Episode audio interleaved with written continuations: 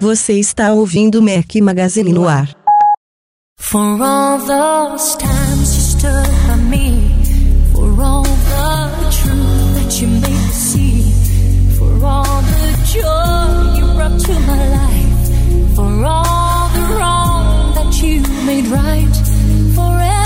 Fala galera do Mac Magazine, bem-vindos ao Mac Magazine no ar número 83. Hoje atendendo a pedidos aí do Vitor Norton e outros ouvintes e também agradando a todos os públicos, estamos ao som de Celine Dion.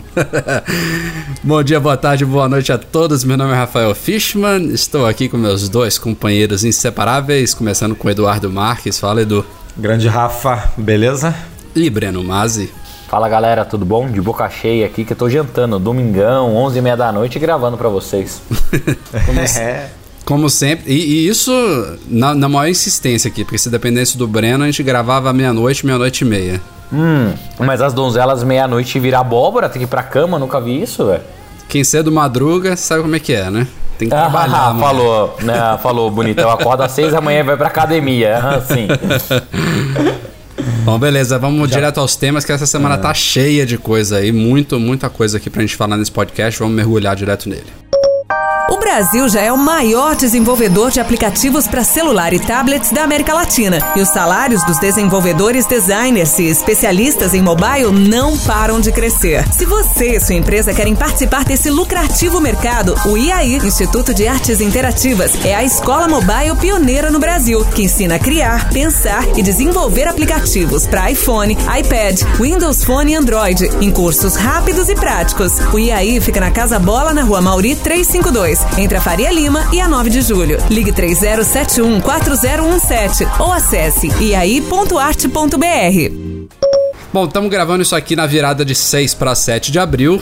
No último podcast ainda não era 1 de abril, então a gente não tinha falado sobre isso ainda, mas no comecinho da semana passada a gente fez a nossa tradicional aí, já tem alguns anos que a gente faz umas brincadeiras de 1 de abril. Dessa vez a gente pegou a galera nos planos de abertura de Apple Retail Stores no Brasil, alguns vários caíram. A gente a gente sempre tenta equilibrar a coisa para não também não deixar totalmente séria, para também não, depois não criticar a gente. Sempre tem aqueles que vão de mimimi, é, dizendo Sempre que. tem uns três ou quatro que vão parar de ler o. É, site. exatamente. Que manchou a nossa credibilidade, que os caras já estavam fazendo na, planos cara, com base nisso. Não, eu, eu, já, eu falei pro Rafa, na minha opinião, eu achei que fazer um negócio muito sério, cara. Eu queria ver todo mundo, queria ver não, reverberar, que é um monte de lugar. Não é à toa que a iFixit fez isso, né, anunciando que tinha sido comprada pela Apple, só que os caras fizeram realmente muito sério. Se você pegasse o press release lá que eles montaram falso, vi, né? Ficou muito no bom. No meio dele tinha uma citação lá do CEO da iFixit, agora eu não me lembro exatamente o que ele falou, mas dava para sacar que era uma brincadeira, mas era só se você lesse realmente todas as linhas, de resto tava muito muito séria a coisa. E, e muita aí, gente caiu, né? Ah, só o que, que a gente recebeu engraçado. de dica de gente falando pra gente noticiar que a, a Apple tinha comprado a iFixit está fora do, do caderno aí. O que, que foi, Breno? É, o, outro que eu gostei foi que o Facebook tinha comprado a Nintendo. Nossa, eu nem vi esse. É, eu também Nossa, não, isso, não. cara, esse aqui em São Paulo rodou pra caramba, todo mundo, você viu, você viu, cara? E depois eles comprarem a Rift lá do óculos, eles compraram agora a Nintendo, puta, vai ter um videogame do Facebook animal. Eu falei, ah, não, não é possível, cara. É, eu vi, eu vi que ah, a é. Nikon tava falindo, que foi bacana, acho que foi, não sei se foi o Meio Beat aqui do Brasil que lançou isso, ou então se eles se basearam em outro, mas tá aí o crédito para eles, se foram eles, foi bacana. É, e também é, tenho que comentar que o Google, que sempre manda muito bem, eu acho que esse ano eles ficou meio mais ou menos. Teve a brincadeirinha dos Pokémons lá no Google Maps. Teve ah, isso foi legal. É, isso Pô, foi... ficou, ficou meio mais ou menos e os caras começaram a brincadeira tipo, é isso um dia que... antes, né? É, parece que. Ah, o, o, o, o negócio lá da selfie, eu caí, você viu? Lembra ah, que eu mandei pra vocês? É, que eu mandei pra vocês. É, mas eles até mantiveram isso lá no Gmail depois, é, no dia isso seguinte. Que eu comentar, é. Eles fizeram algumas brincadeiras que eles mantiveram, assim. Não, não, é uma brincadeira que você não cai, né? Porque o negócio realmente existe, você pode usar. Sim, então... na hora que eu vi aquela porra de selfie no, no, no Gmail, eu falei, nossa, que merda. Daí peguei e dividi com os dois. Falei, puta, olha que bosta, não acredito. Daí o Edu, é, não, eu vi em alguns lugares.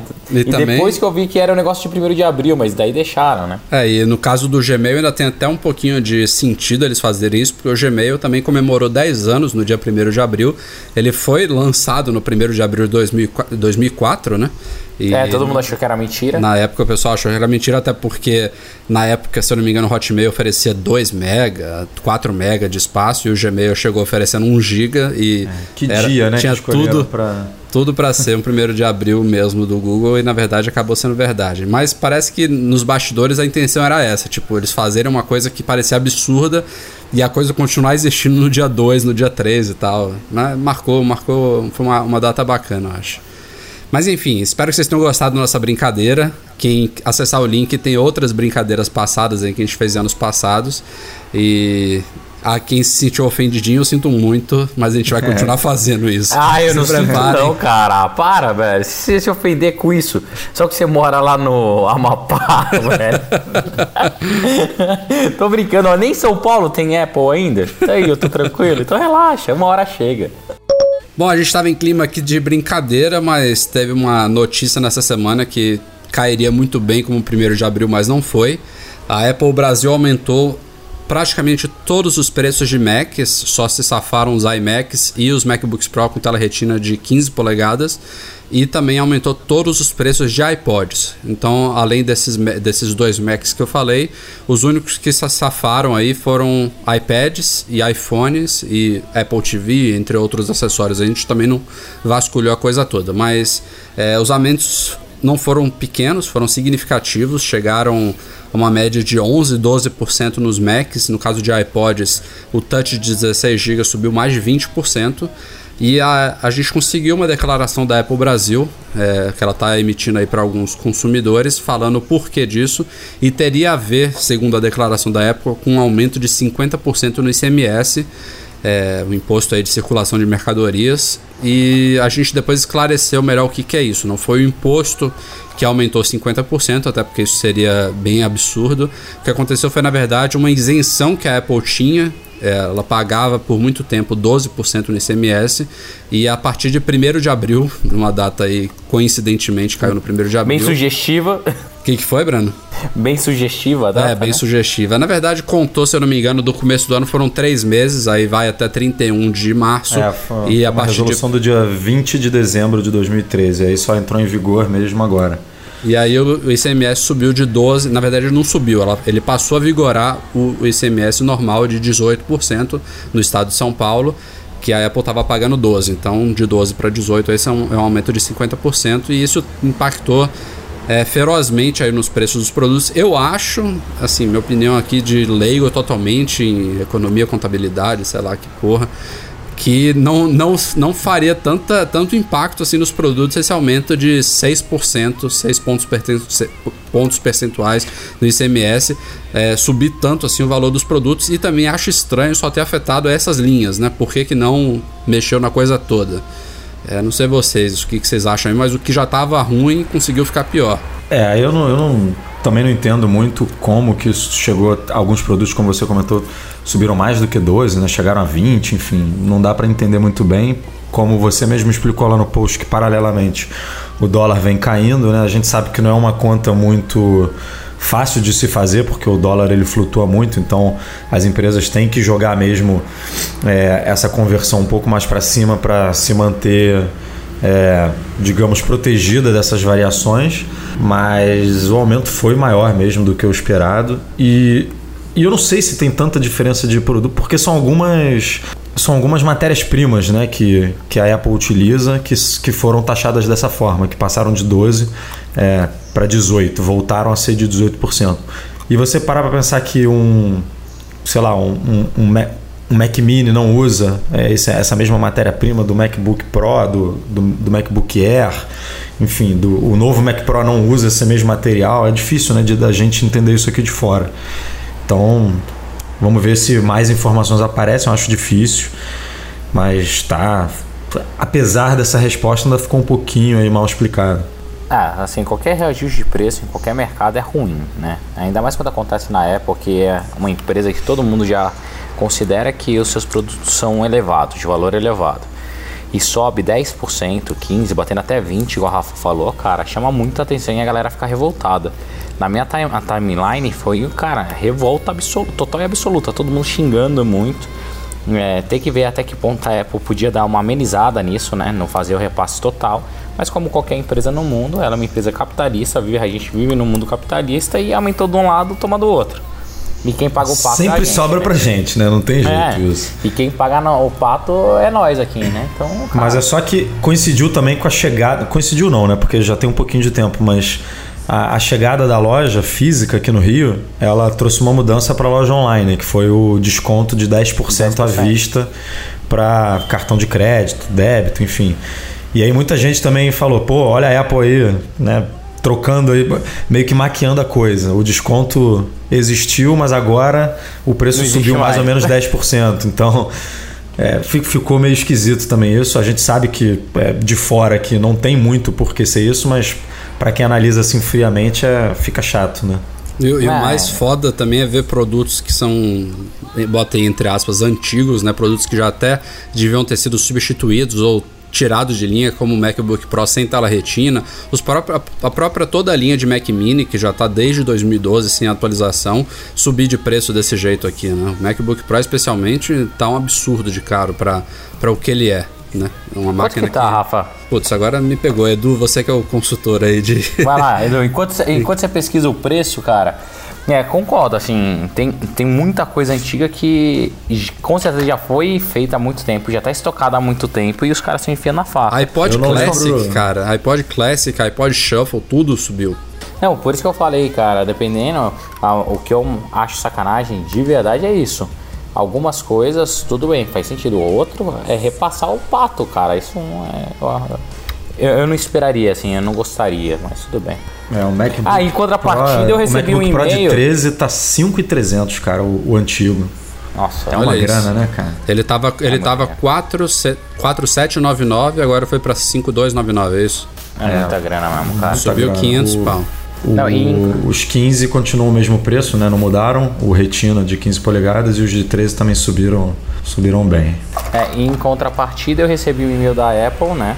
Esses dias falando que se tivesse, eh, se tivesse acontecido qualquer compra no meu iTunes Store eh, que tivesse sido feita por criança, eu podia pedir o Store até o dia não sei quanto aí de abril, né? Então os caras tiram de um lado e dão do outro. Mas, É, isso aí é resultado de um processo aí com, Americano. é, com, a, com a fe- Federação lá de Comércio Americana. E a Apple se comprometeu a, a devolver mais de 32 milhões de dólares aí para consumidores afetados que se, que se sentiram realmente incomodados pelo sistema de compras in-app. E aí quem, quem se sentiu, né, não é todo mundo. Eu, por exemplo, recebi esse e-mail também, porque todo mundo que já fez alguma compra in-app, compra interna, vai receber esse e-mail. Eu fui um deles e aí eles explicam se você se você acha que você foi lesado aí por por alguma compra indevida feita por seus filhos, por alguma criança, solicite o reembolso, aí você preenche lá alguma coisinha e tal. Enfim. Como vocês sabem bem, a gente já repetiu aqui muitas vezes, tanto no podcast quanto no site, a Apple ela dá garantia mundial para os produtos dela, mas é, no caso de iPhones especificamente, tem que ser os iPhones que são homologados pela Anatel, que são comercializados no Brasil. E até o ano passado isso não, não afetava muitos brasileiros, porque os iPhones comercializados aqui eram os mesmos comercializados nos Estados Unidos. Isso mudou em 2013 com a chegada do iPhone 5S e do 5C, e eles vieram com 4G supo- com suporte ao Brasil. É, e por acaso o iPhone americano agora é diferente do comercializado no Brasil. O que a gente tem aqui no Brasil é o mesmo, por exemplo, lá da França, é o mesmo da Alemanha, se eu não me engano, e vários outros países que agora não me lembro a lista completa, tem lá no site.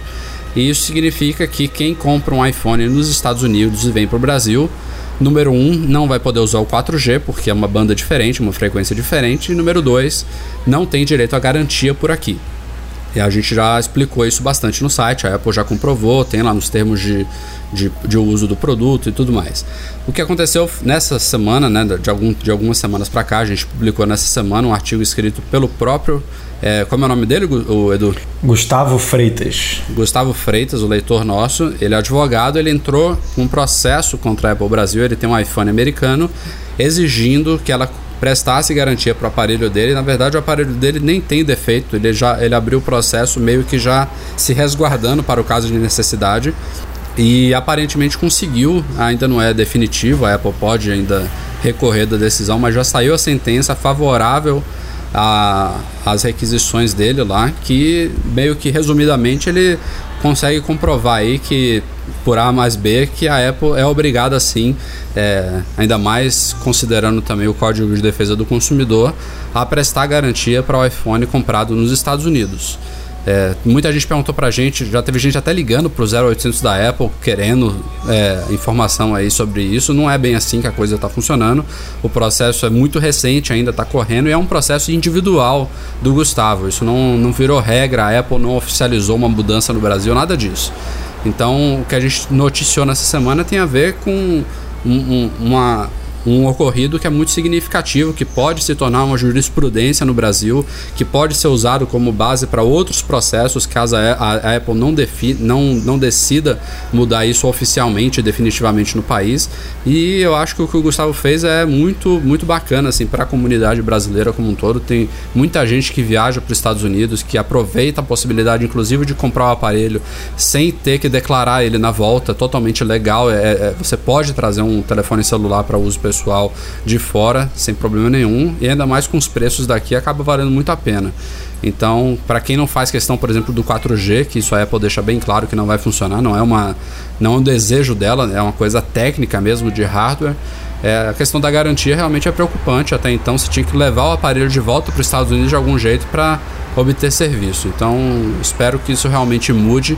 Acho que a Apple poderia facilitar muito a coisa se ela, inclusive, mandasse esses modelos para homologação da Anatel é, sem a parte do 4G. Ela já fez isso antes. É, isso resolveria, inclusive, aquele problema, aquela outra aquele outro assunto que a gente discutiu em podcasts passados, que é o sistema do SIGA da Anatel, que vai futuramente vir a bloquear aparelhos não homologados. Então, mataria dois coelhos com uma cajadada só, ofereceria garantia também, é, impediria que aparelhos comprados fora fossem inutilizados por aqui. Então, espero que isso aí seja o começo de algo, alguma coisa boa para brasileiros nesse sentido. Ah, mais um exemplo de que um iPhone global resolve uma cacetada de problemas, né? Uma pena que a gente. Ah, eu... Quando a gente consegue atingir um iPhone global, aí lançam o 5G, 6G, 7G, aí espalha todos os chips de novo. Aí tem que produzir uma cacetada de modelos diferentes de novo para poder atender é, diversos países. E aí depois isso com a, com a evolução própria né, do, da coisa vai se tornando um, uma, uma, produção mais uniforme e a gente tem um iPhone global. Vamos torcer para os próximos aí a gente nem precisar desse problema. Mas a decisão do juiz eu é. achei bem, bem bacana, assim, foi bem. A resposta dele, a gente até destacou o trechinho do, da, da sentença no post, quem quiser entrar lá para ver, vale a pena, dizendo que não cola muito bem né? essa, essa, essa resposta de que existem quatro modelos diferentes e que o modelo vendido aqui não é o mesmo de lá, porque a base do telefone, a maioria das peças, são as mesmas. Então, se quebra um botão de volume, por exemplo, não importa se o, se o chip é 4G daqui, não é o mesmo, a mesma frequência dos Estados Unidos, é simplesmente um botão que a Apple utiliza é, nos quatro modelos de aparelho. É, e o juiz ainda disse que esse tipo de, de, esse tipo de situação acaba prejudicando sempre o lado mais fraco, né, que é o lado do consumidor. E a empresa sempre sai é, numa boa. Então, por causa dessas duas coisas, ele não concordava com as alegações da Apple e deu aí o ganho de causa pro, pro Gustavo. Então achei bem bacana o, a explicação, né? É, eu vou ser o polêmico da vez para variar, né? Eu acho que é muito bom pro consumidor, é legal pra caramba, mas isso só acontece porque a Apple, se fosse qualquer outra empresa do mundo, não teria garantia. Você compra lá um MacBook ou um computador normal, notebook não vai ter garantia no Brasil. Se compra qualquer outro produto, não vai ter garantia no Brasil. Então isso só acontece porque a Apple é, acho que é bom, igual eu falei, acho que é muito bom para os usuários, mas é ruim para a empresa, né, cara? É complicado, imagina só. A gente falou de problemas básicos, como botão, uma tela, conector. Quando queimar a placa lógica, ele vai ter que ter estoque aqui no Brasil também? Imagina se isso acontece em qualquer lugar do mundo. Você vai ter que dar um suporte global em qualquer parte do planeta. Cara, isso pode qualquer empresa, então só temos que tomar um pouquinho de cuidado quando a gente comemora muito. Lógico que pro nosso lado é excelente. Adorei também a notícia. É muito bom. Tem telefone americano aqui em casa, se acontecer alguma coisa eu vou ficar feliz de resolver. Mas para a empresa é complicado. Ah, cara, eu não acho que para Apple isso é muito complicado, não, Breno. Que que, é sim, Rafa. Qual, qual que é a dificuldade? Cara. Não, qual que é a dificuldade dela fazer uma divisão aí, sei lá, de 90 para 10 é, de, de, aparelhos que são comercializados no Brasil para 10 que não é assim, são. Rafa, é que você nunca ficou numa assistência técnica esperando 20 dias para chegar uma peça. Mesmo se, isso, se demora, cara, isso tá, gera, a, isso o Código de, de, Defesa do Consumidor ele estipula um tempo máximo, né? Se eu não me engano, se a pessoa ainda mais celular, eu acho que ainda é mais rigoroso ou está se tornando mais rigoroso. Ali alguma coisa sobre isso. Mas digamos que sejam 30 dias aí. É, se, se for difícil para a Apple, ela pode até trocar por um modelo brasileiro também. Não acho que nenhum consumidor que comprou nos Estados Unidos vai ficar chateado por estar ah, tá recebendo. Não, né? Então, é, não, é, mas, não, não, é esse bicho tá de olhando... sete cabeças, eu acho. E, Rafael, e como o Edu falou, a gente tem. A Apple tem esse azar, o consumidor tem esse azar, isso é uma coisa que é negativa para todo mundo, que é o fato de a gente ter hoje em dia múltiplos modelos, que não é desejo de ninguém. A Apple não faz isso de propósito.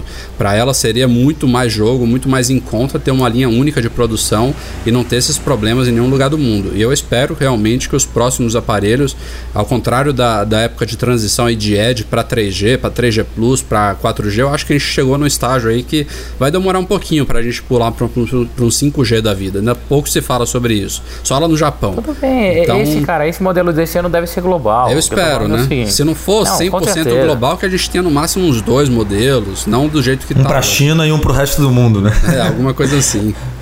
é, isso também é vai facilitar bastante a vida das pessoas. Mas é, o Gustavo também ficou de nos informar sobre possíveis futuros desenrolamentos aí desse caso. Vamos ver se a Apple vai de fato recorrer da sentença e vamos ver o que, que acontece a partir daí, se ela consegue reverter o quadro ou não.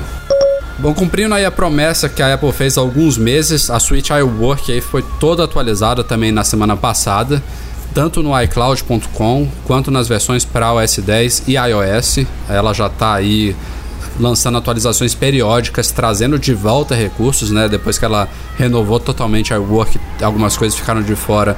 Ela prometeu aí que em pouco tempo ela iria na ordem de prioridade, trazendo tudo de volta. Coincidentemente, foi logo depois do lançamento do Office, aí acho que não tem muito a ver, mas teve gente falando que seria uma resposta da Apple, acho que não tem muito a ver, mas enfim.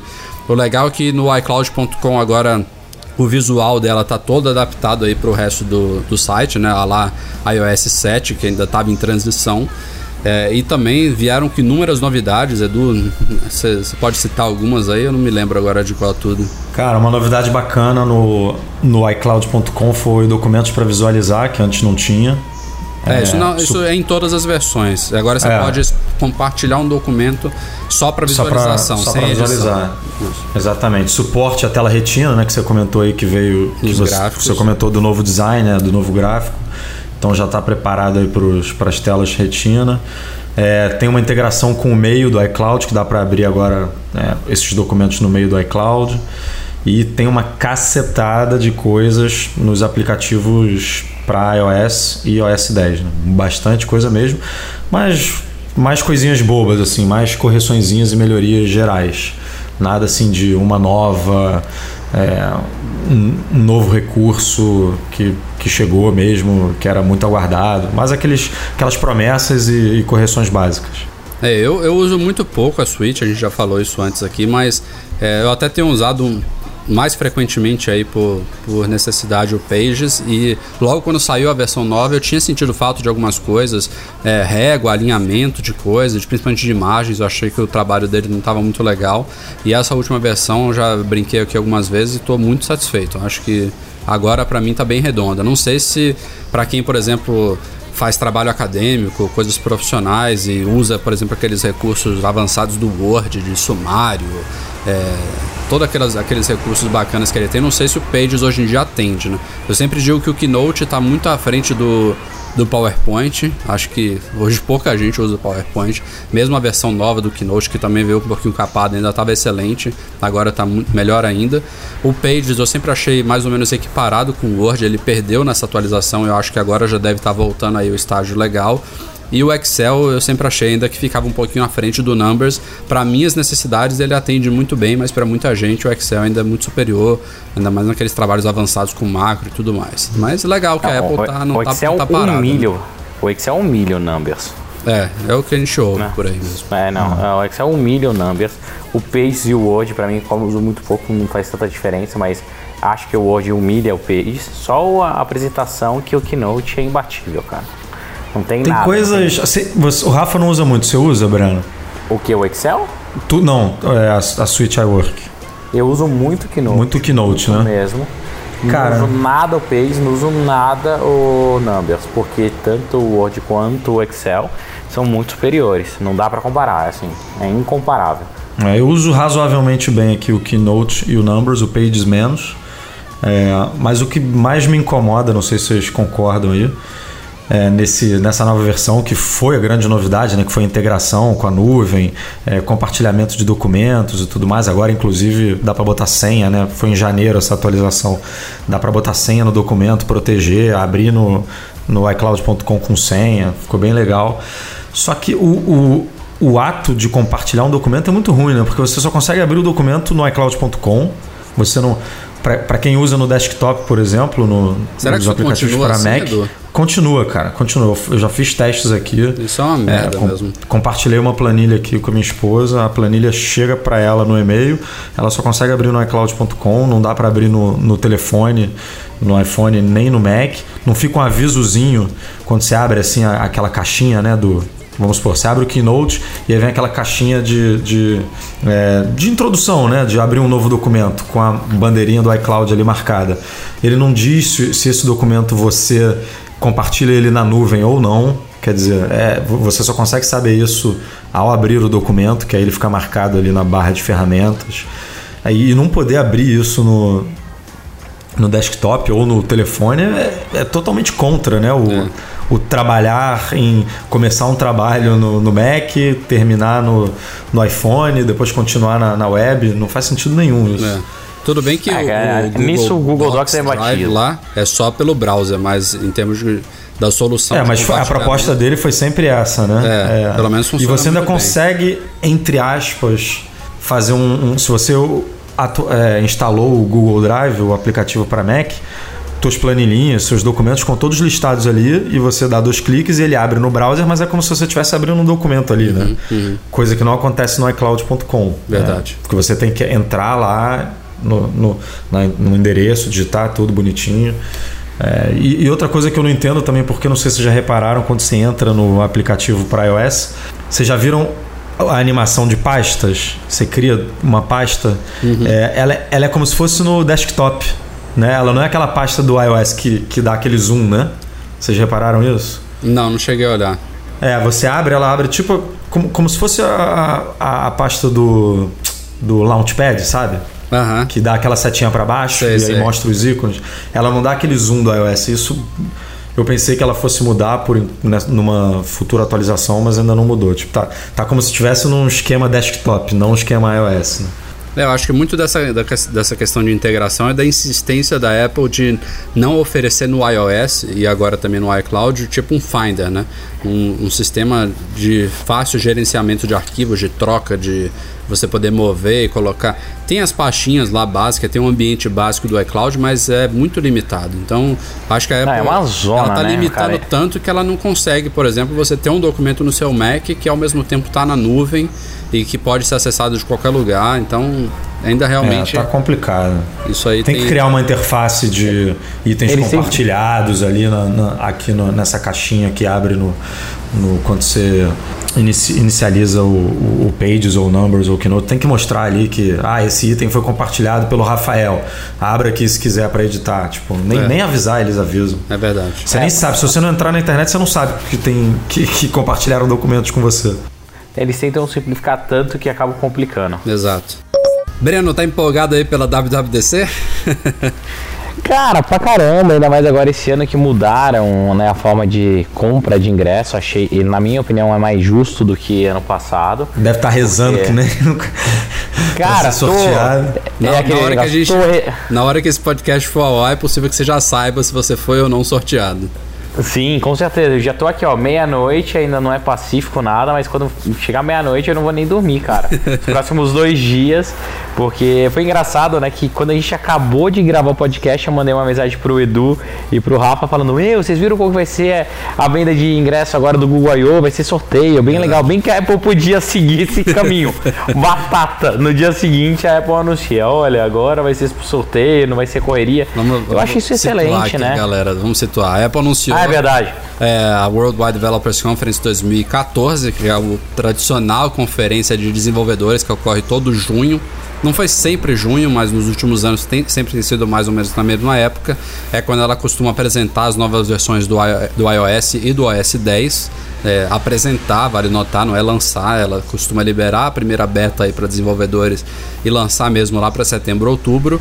Às vezes também vem alguns produtos novos, já respondendo algumas pessoas que mandaram perguntas aí pra gente. Pode ser que tenha algumas novidades em Mac, principalmente, costuma ter na WWDC, mas o foco principal é software mesmo, é uma conferência para desenvolvedores de software nas duas grandes plataformas da Apple. E esse ano ela foi anunciada até umas três semanas, mais ou menos, mais cedo do que se esperava. E aí teve essa grande novidade que o Breno falou. É, não sei se vocês vão lembrar, no ano passado os ingressos, que são limitados em cerca de 5 mil, é, e é uma limitação do próprio Moscone West, onde é feito o evento lá em São Francisco. Eles acabaram em dois minutos. Então a Apple até se gabava disso até uns dois, três anos atrás, que os ingressos acabavam em poucas horas, em poucos dias, mas a coisa acelerou tanto que no ano passado acabou em dois minutos. E o maior problema foi que o horário que a Apple anunciou isso é, ainda era madrugada para quem estava na costa oeste dos Estados Unidos, que é justamente onde fica a sede dela, lá em Cupertino, São Francisco e tudo mais.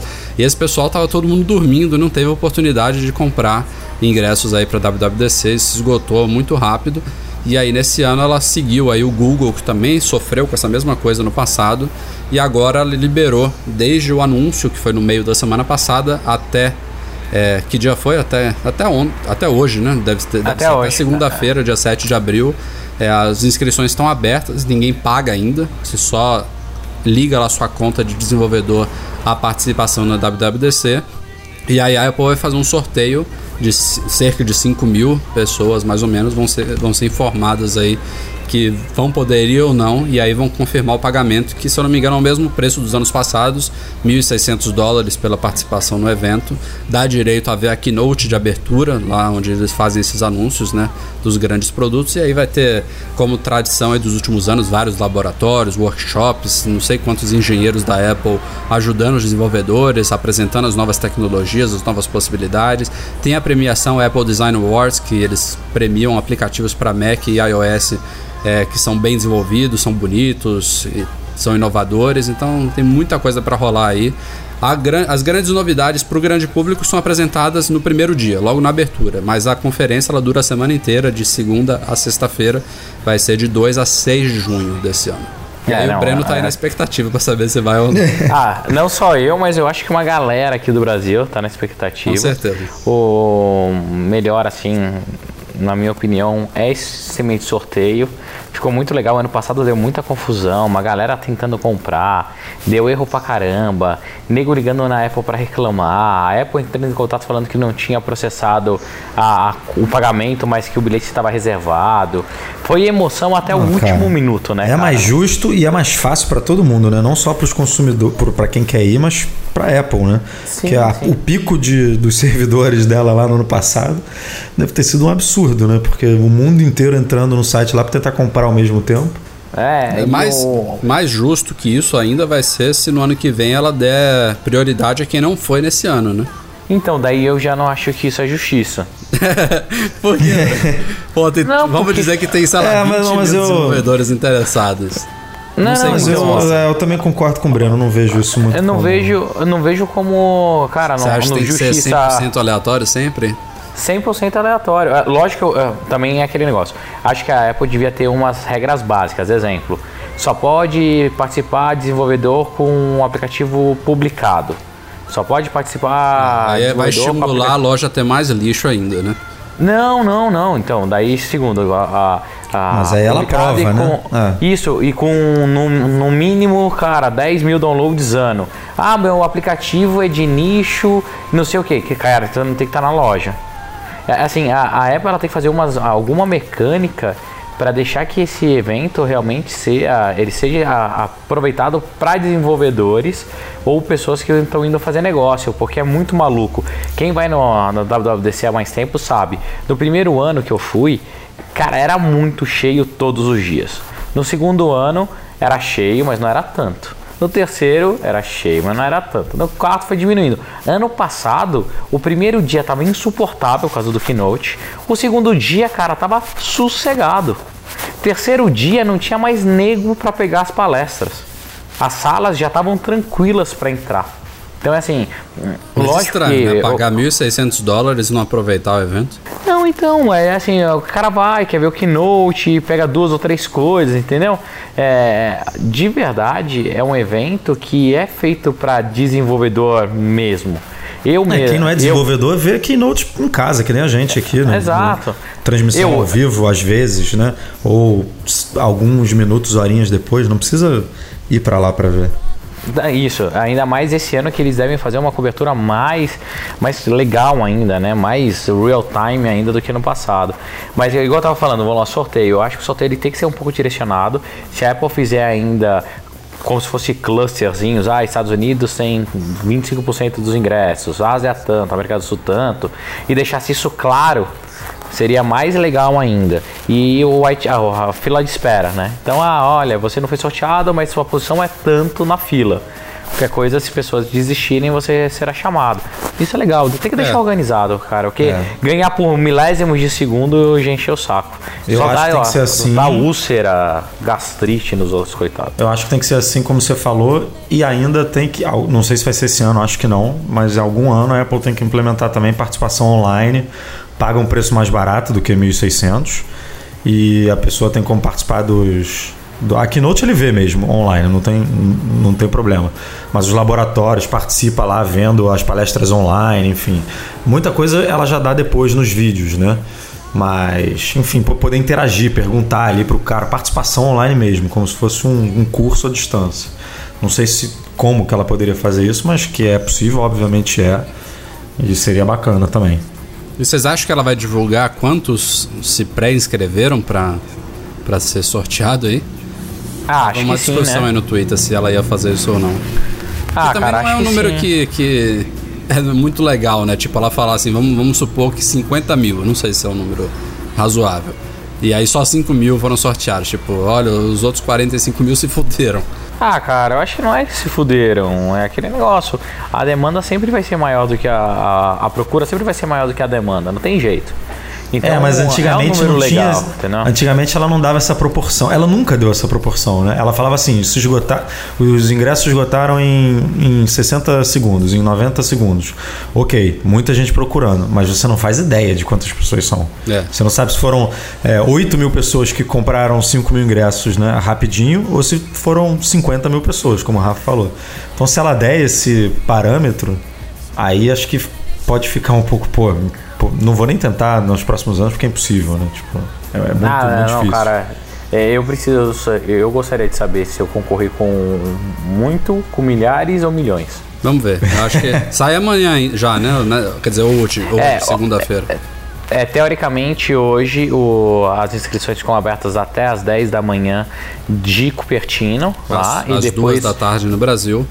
Às duas da tarde no Brasil, e os ingressos começam a ser enviados para o e-mail da galera cinco, a partir das 5 horas lá de Cupertino. Nove da noite no Brasil. 9 da, da noite no Brasil. E eles, então, eles informaram o prazo máximo, Breno, assim, se você ganhou, você vai receber o seu, o seu e-mail, o seu convite até o dia tal. hora 48 tal. horas. 48 até horas. 48 horas, é. Ah, então não vai ser imediato. Não, o que eu acho Você vai que deve sofrer acontecer vai ser o 48 horas, seguinte: e- eles devem começar a mandar lote, né? Daí a galera vai pagando e eles vão liberando dentro dessas 48 horas, entendeu? Uhum. Então deve chegar bastante convite no começo, todo mundo paga, daí quem não pagou, deu erro, não sei o que, eles vão liberando um pouco mais e com certeza eles devem fazer um esqueminha de não distribuir os 5 mil ingressos de uma vez só, Porque se o cara não conseguiu pagar dentro dos dois primeiros dias, eles convidam outra pessoa, mas ele conseguiu pagar depois, ele tem a vaguinha dele meio garantida. Então tem uma lógica também, tem, né, tem toda uma logística por trás. É difícil, né? não é simples organizar um evento para 5 mil pessoas e com 50, 60, 100 mil pessoas querendo ir.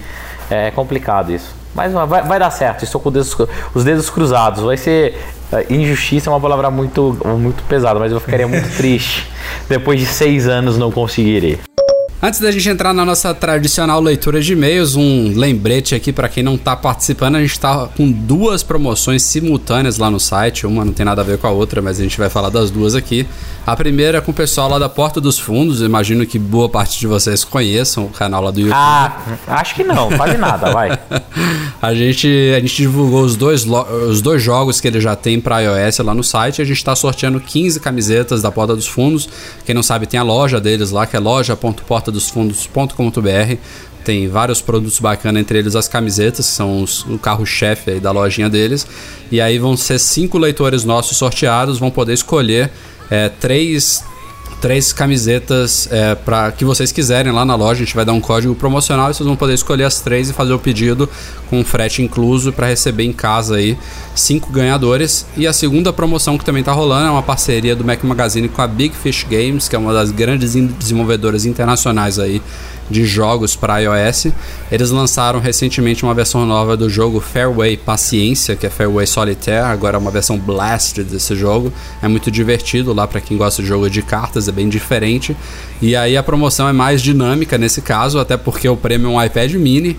E aí você tem que baixar o jogo, o jogo é de graça. Você baixa no seu iPad, no seu iPhone, no seu iPod Touch. iPad mini com tela retina, é bom deixar claro. Claro, claro. E aí, quando você chegar no 15 nível, você tira uma screenshot da sua pontu- pontuação e aí você publica lá no Twitter uma frasezinha que a gente descreveu lá no post. E aí você tá concorrendo ao iPad mini. O sorteio da Porta dos Fundos vai ser na terça-feira. Então, se a gente está publicando isso aqui na segunda, dia 7, vai ser no dia 8, logo amanhã, terça-feira. Corram. E o sorteio da Big Fish do iPad mini vai ser na quinta-feira, dia 10 de abril. Então, tem que correr aí. Corram também. Mas é bem tranquilo, dá, dá para participar tranquilo e boa sorte a todo mundo que tiver nessa. E vamos chegando aqui ao final do nosso 83 podcast com a nossa leitura de e-mails. O primeiro vem do Rogério Vieira. Ele disse que está um pouco incomodado aí com a demora da Apple de lançar novos produtos. É, a, a Todos mesma- nós. É, ao mesmo, ou mesmo atualizar as linhas atuais. Ele lembra aqui que às, às vezes a gente tinha atualização tanto no começo, no meio, no fim do ano. E a gente já passou aí praticamente seis meses sem novidade. Se a gente deveria ficar preocupado com isso ou não. Preocupado com o quê, cara? Tipo, ah, não vão lançar mais produto, aí o povo vai acabar. Não, vai. Os caras estão trabalhando, deixa a galera trabalhar. Ah, mas é estranho Quem mesmo, sabe? cara. É, é estranho. a Não, Apple-. Ano passado foi estranho, Breno. Para com isso que você reclamou pra caceta A no ano Apple- passado. Apple é ficou que ficou agoniado que não tava viajando, você- que, que não, é, que se não você tava pegando Não, frio. cara, eu tô Ó, chateado, mas lembrar- eu vou ficar preocupado. Apple. Preocupado não, tô ansioso, é diferente. Lembrem da Apple de, sei lá, uns 10 anos atrás, 10, vou botar até 14 anos atrás, ano 2000. Eu não lembrava. 2000 eu não usava Mac ainda. Ah, ano 2000 não tinha iPod, não tinha iPhone, não tinha iPad. A Apple ela tinha uma linha de Macs, basicamente, né? O iMac, o iBook, o PowerBook e o Power Mac. Eram dois Macs de mesa, dois Macs portáteis. E hoje em dia ela é uma empresa que tem uma diversidade de produtos enorme, né? Criou-se várias linhas de produtos novas, incluindo a própria Apple TV, que agora não é mais um hobby, segundo o próprio Tim Cook colocou.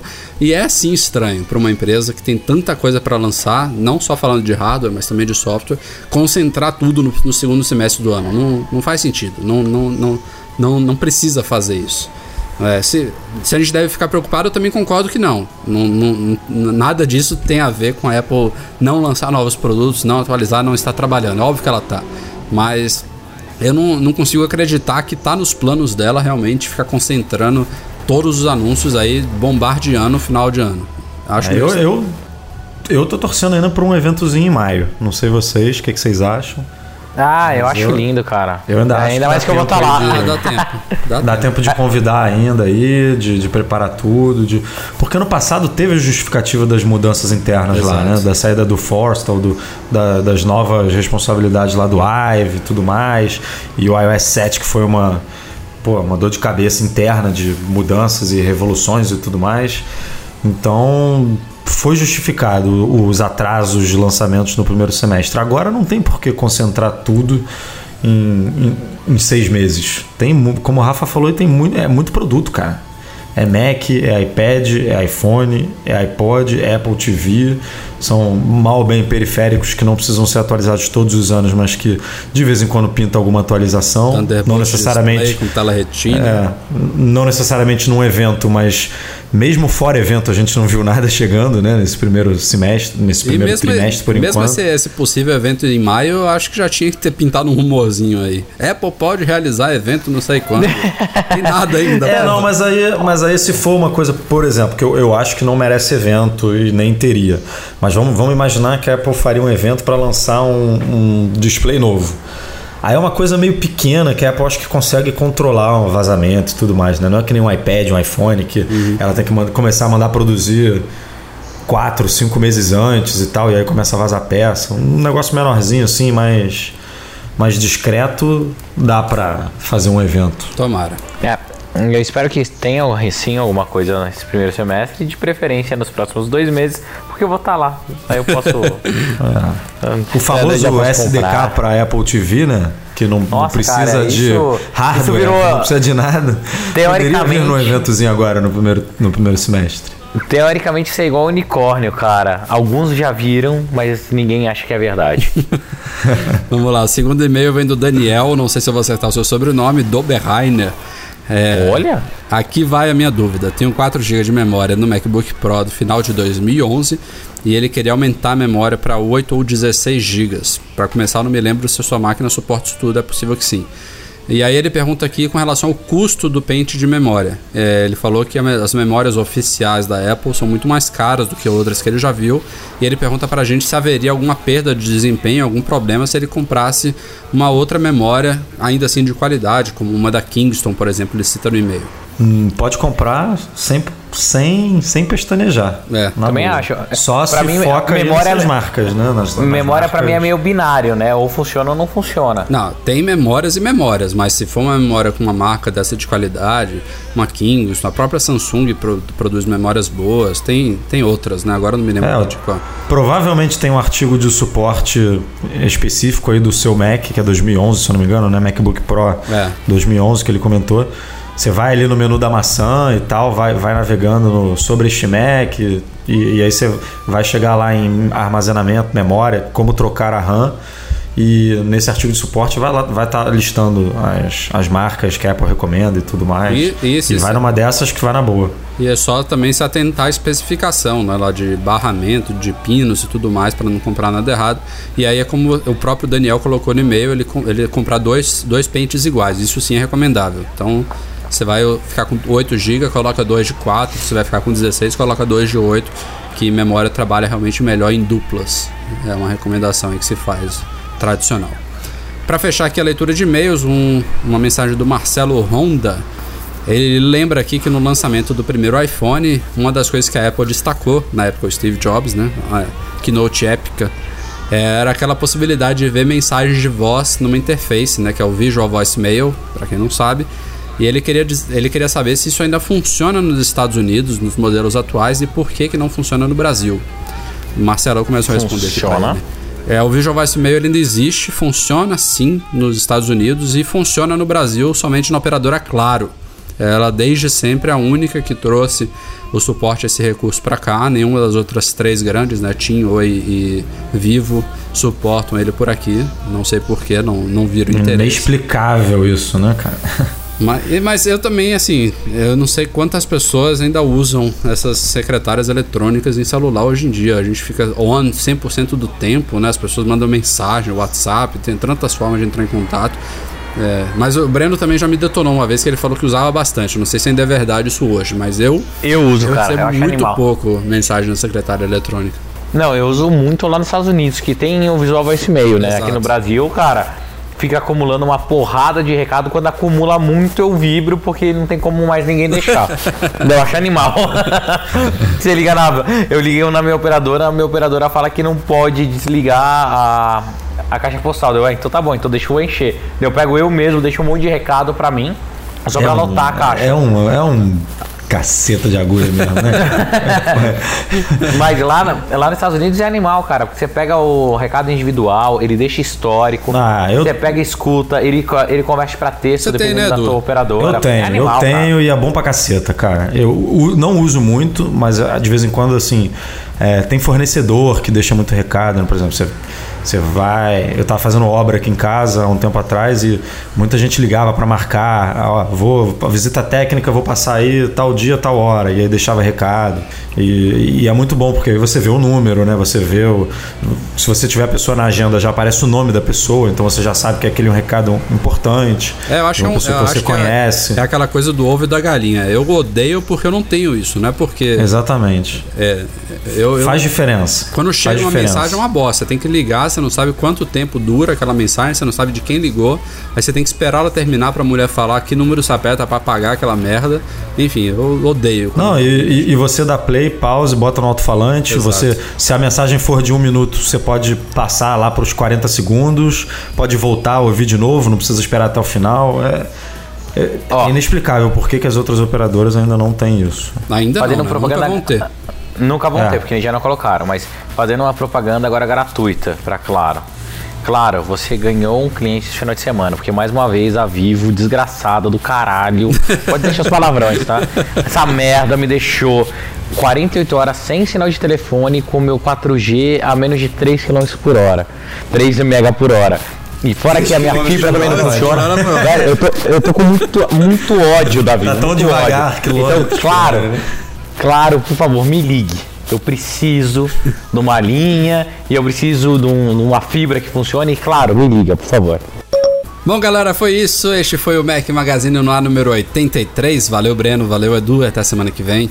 Valeu, galerinha. Até a próxima. Valeu, até a próxima, Breno. Tô na torcida aí pra você ganhar o seu ingresso. Muito E- obrigado. E vamos que vamos. Semana, Obrigado. semana promete. É isso aí. Obrigado a todos vocês pela audiência e até a próxima. Tchau, tchau.